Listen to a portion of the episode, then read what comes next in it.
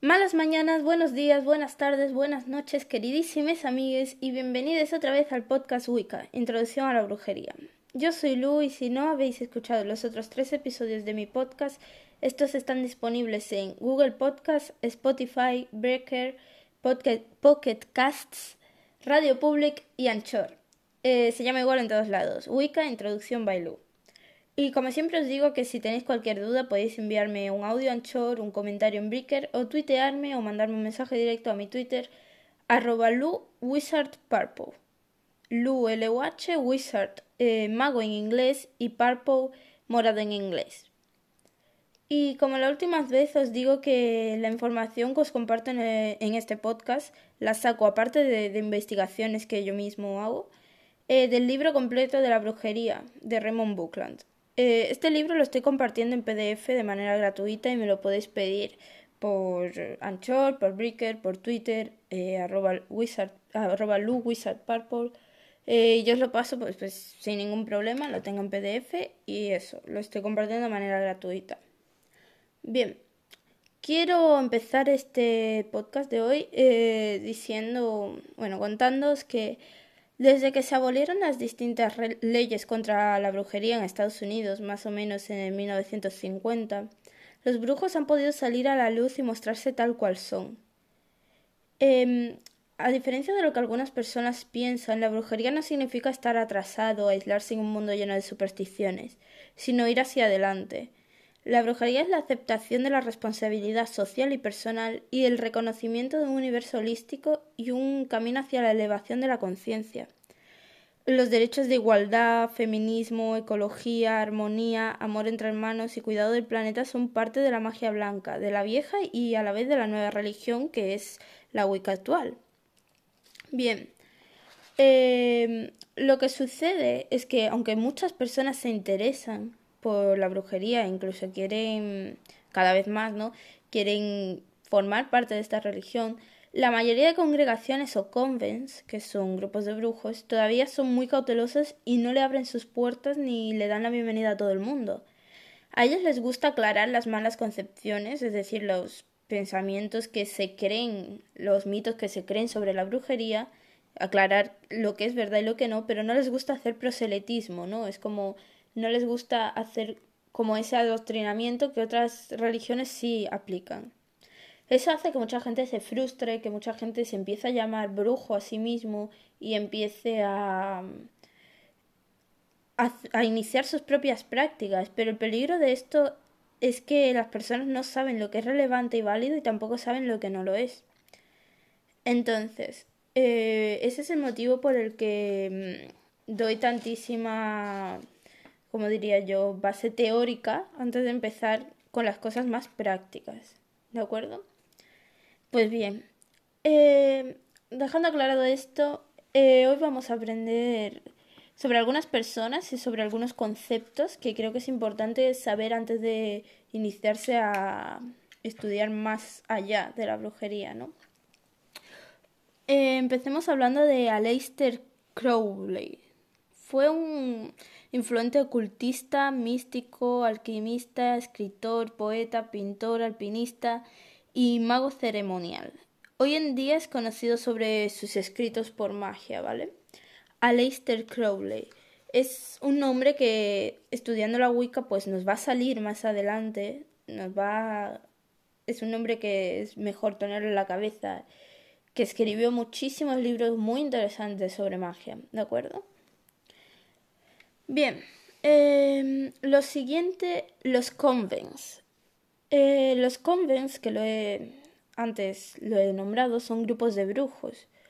A partir del siglo XIX, eh, muchas brujas, mediums y sacerdotisas emplearon la palabra convent para organizar sus eventos en vez de aquelarre.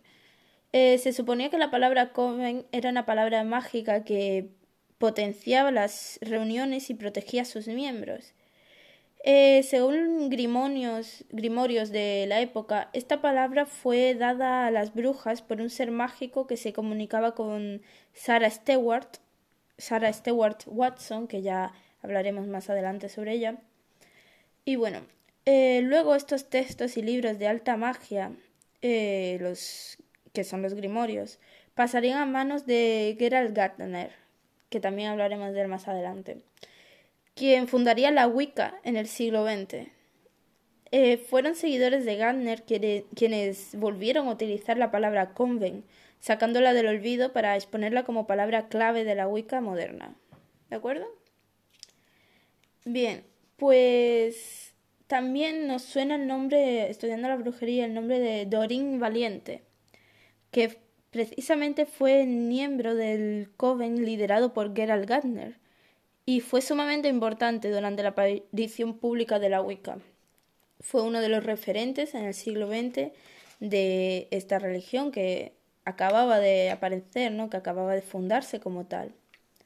Muy bien, pues hablando de Gerald Gardner, tenemos la Wicca gardeniana, que es la tradición dentro de la Wicca cuyos miembros pueden trazar su linaje iniciático descendiente de Gerald Gardner. Esto significa es un linaje dentro de las personas que estudian y que practican la Wicca, que son descendientes del mismo fundador de la Wicca, ¿no? Y ellos pues eh, consideran que practican una Wicca diferente llamada Gardeniana de Gerald Gardner. Muy bien, pues Gerard Gardner fue un escritor ocultista que también fue antropólogo aficionado y brujo practicante, quien publicó algunos textos claves para el desarrollo de la Wicca como religión. Descubrió claves y simbología mágica antigua gracias a los conocimientos y la colaboración de la sacerdotisa Patricia Crowther. Em, también sacó a la luz las runas wiccanas o runas brujeriles o runas brujas y mm, además eh, publicó los, eh, los ensayos Witchcraft Today, ¿no? que en español es Brujería Hoy, en 1954, y The Meaning of Witchcraft, esto es en español El significado de la brujería, en 1959.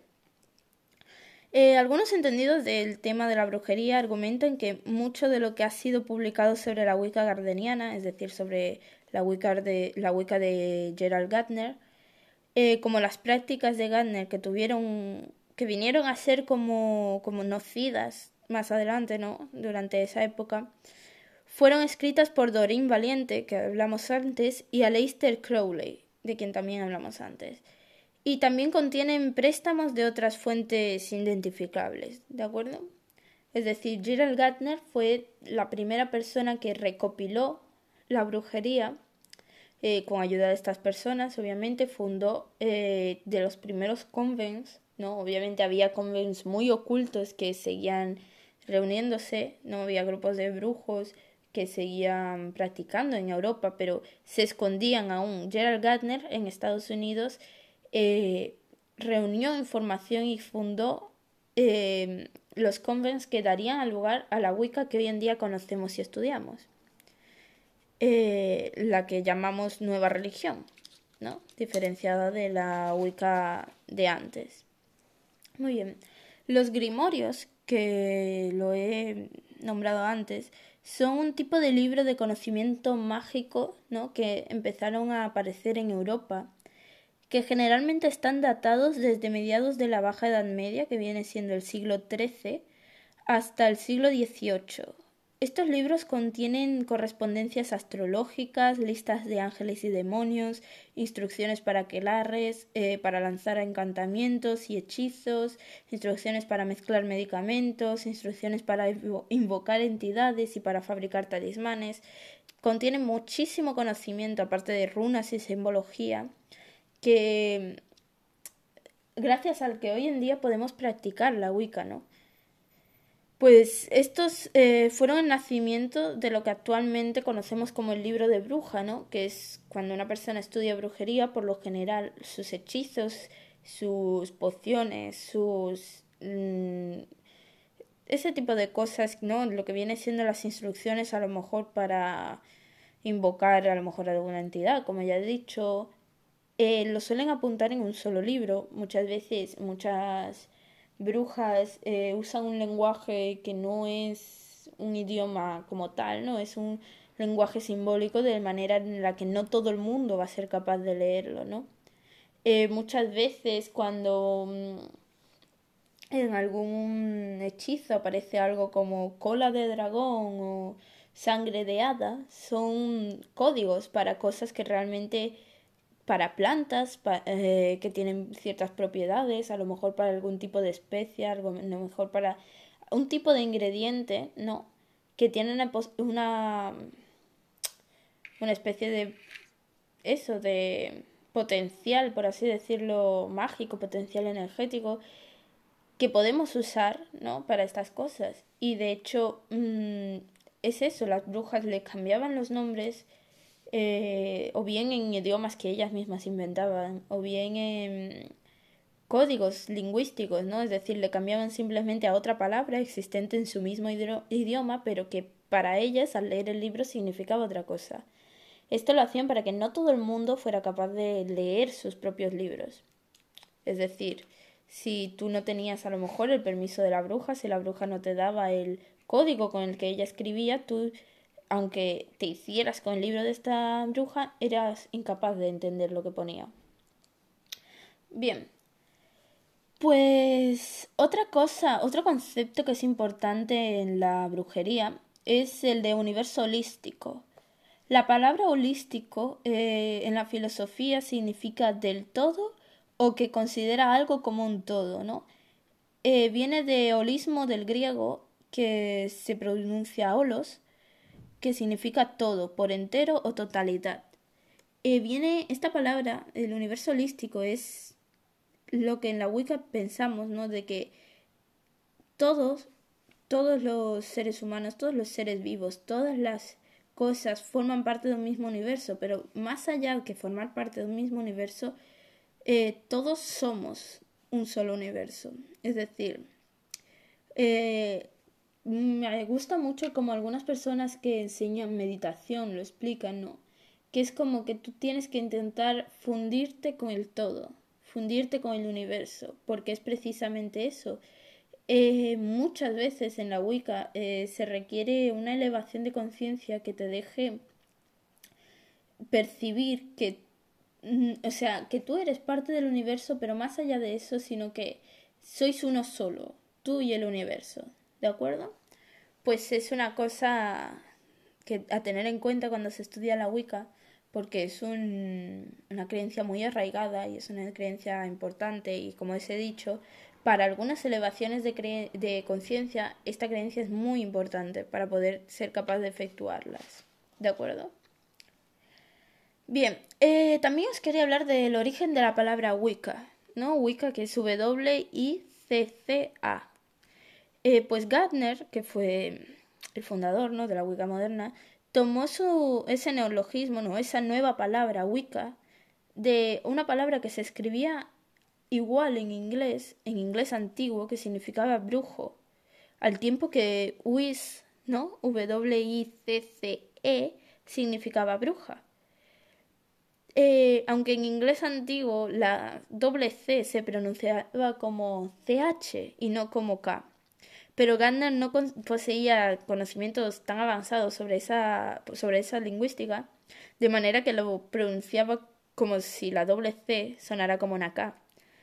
De ahí que Wicca eh, la pronunciemos con el sonido de K y no de CH.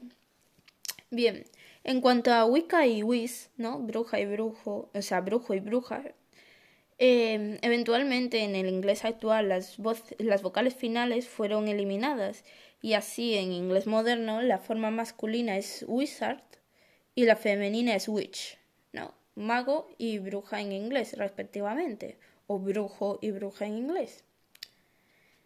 Bien, em, también quería aclarar eh, un nombre que del que hemos hablado antes, eh, Patricia Crowther, que es una de las figuras eh, públicas más reconocidas de la Wicca. Se inició en 1960 y desde entonces ha trabajado intensamente en la promoción de la vieja religión o de la vieja Wicca a través de diferentes medios y libros. Eh, ha sido una de las herederas de los muchos grimorios que tenía Gerald Gardner. Y eh, cuando este ya murió, ¿no? Fue una de, una de las personas que heredó eh, los grimorios de Gerald Gardner.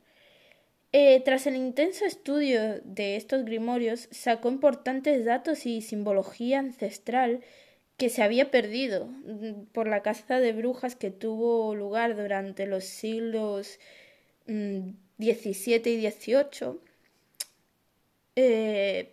Era una simbología, o sea, era un momento, ¿no? En, la historia en el que las brujas tenían, fue, eh, o sea, fue el momento más auge, ¿no?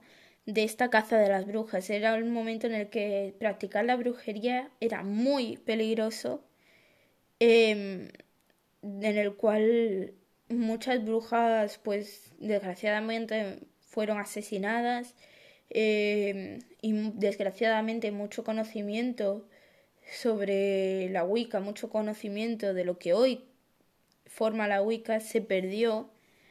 Y bueno, pues gracias a Patricia Crowther, eh, al estudiar estos grimorios, pudo sacar eh, simbología y importantes datos y mm, datos y simbología ancestrales que se habían perdido y que hoy en día pues ya tenemos en la Wicca gracias a esta señora, ¿no?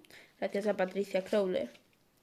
Bien, otro dato que tener muy en cuenta dentro de la Wicca es que la Wicca no, en la Wicca no se practica el proselitismo, ¿no? El proselitismo es ese empeño o afán con el que una persona o una institución trata de convencer y ganar seguidores o partidarios para una causa o una doctrina, ¿no? Es un sinónimo de adoctrinar. Bien, al igual que por ejemplo, por poner un ejemplo, la religión católica, ¿no? las personas que siguen el catolicismo o las personas que siguen el cristianismo en general tienen ese deber moral, según su religión, de intentar eh, adoctrinar a gente a su religión, ¿no? Por así decirlo, intentar que la gente, según ellos, eh, sea consciente de Dios, sea consciente del cielo y del infierno y sigan su religión, ¿no? Dado que su religión manda esto. Pues en la Wicca eh, sucede al contrario. en la Wicca no se practica el proselitismo, es decir, no intentamos que otras personas eh, se hagan Wiccans, porque en la Wicca tenemos este, ¿cómo decirlo? Esta conciencia de que no todas las religiones, es decir, no la misma religión va a ser apropiada para todo el mundo. Cada persona tiene una manera de ser. Por consiguiente, para cada persona va a ser mejor una u otra religión, una u otra espiritualidad. Por eso, entre otros casos, hay muchísimos tipos de Wicca, ¿no? Está, y por eso hay muchísimos tipos de brujas, ¿no? Están las brujas que se especializan en runas, están las brujas que son a lo mejor brujas verdes. Hay muchísimos tipos de Wicca, por así decirlo, porque la Wicca es algo mucho más general que una sola religión. La Wicca es que tú alcances paz y armonía contigo mismo, con el universo, con los demás, y que sigas la espiritualidad que a ti te hace bien. ¿De acuerdo? Pues bien, eh, es necesario aclarar esto y ya como último punto de hoy, em, hablaremos de la Seax Wicca. Esta es una Wicca de tradición sajona, por así decirlo. Es un sistema mistérico iniciático que practica la Wicca honrando a los dioses del panteón, ¿de acuerdo? Esta es la Wicca que fue fundada por Raymond Buckland en 1973 en Estados Unidos. Eh, fue creada porque una década después de la muerte de Gerald Gardner, el, el primer fundador de la primera Wicca moderna, eh, la comunidad gardeniana había caído en la idolatría de algunas sumas sacerdotisas y en el juego de poder de estas, sobre, o sea, en el juego de poder que éstas tenían sobre los demás, terminando así en idolatría. Em, eso es importante en la Wicca. No idolatramos a figuras ni a dioses, no le rezamos a una figura, ni sino que nuestras creencias deben recaer más en el universo. Por eso, cuando algunas sumas sacerdotisas de la primera Wicca, ¿no? Eh, la primera Wicca moderna, que sigue siendo la vieja religión, eh, empezaron a jugar con el poder que tenían, empezaron a caer en la egolatría, eh, Raymond Buckland decidió reformar la estructura de la Wicca gardeniana y fundó la Seax Wicca. Eh, la Seax Wicca se basa en la experiencia y criterios aprendidos de Gerald Gardner, pero eliminando los aspectos sexuales, los grados de ascensión, la dependencia del grupo, permitiendo así la individualidad y la libertad, ¿no? La libertad de adhesión sin requerir que otra persona que ya lleve tanto tiempo en la Wicca te inicie a ti. Es decir, gracias a la SEAS Wicca podemos empezar a estudiar la Wicca en general de manera en la que eh, adquiriendo los conocimientos necesarios ya podamos decir que somos brujos, que somos brujas, que somos brujes, sin necesidad de que una persona que ya es brujo o bruja o bruje nos inicie a nosotros. Eh, lo que eh, Raymond Buckland hizo fue fundar el concepto de la dedicación en solitario y de la autoiniciación. Raymond Buckland no fue un líder religioso, sino más un consejero de la tradición. Eh, la base de su sistema depende de la vivencia y de las experiencias prácticas. Así, Buckland como fundador eh, sí fue reconocido con el título en lengua sajona Father, que suena igual que el inglés y de hecho significa padre.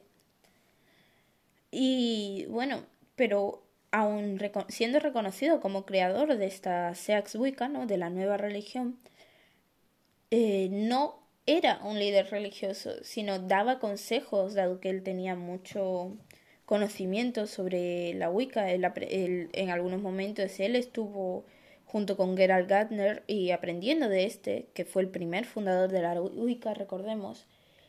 Y, y por eso pudo, con todos esos conocimientos, fundar una nueva estructura para que la Wicca funcionase sin este tipo de problemas que antes había. Pero eso es todo, es decir, no intentó ser una nueva autoridad, simplemente intentó ayudar más a las personas, dado que por culpa, desgraciadamente, de algunas eh, como he dicho, sumas sacerdotisas, la vieja Wicca había caído en la idolatría. ¿De acuerdo?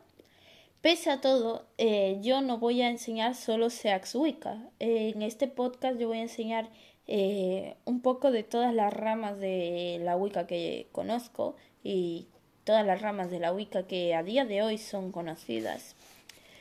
Y bueno, y así cada uno, pues como he dicho antes, puede elegir qué camino y qué rama de la Wicca dedicarse eh, exactamente, ¿no? Pues bien, eh, esto ha sido todo por hoy. Mm, gracias por escucharme, espero que me sigáis escuchando en el próximo capítulo y eso, espero que os vaya todo muy bien. Eh, desde aquí os mando muchísima buena energía y nos vemos en el próximo episodio.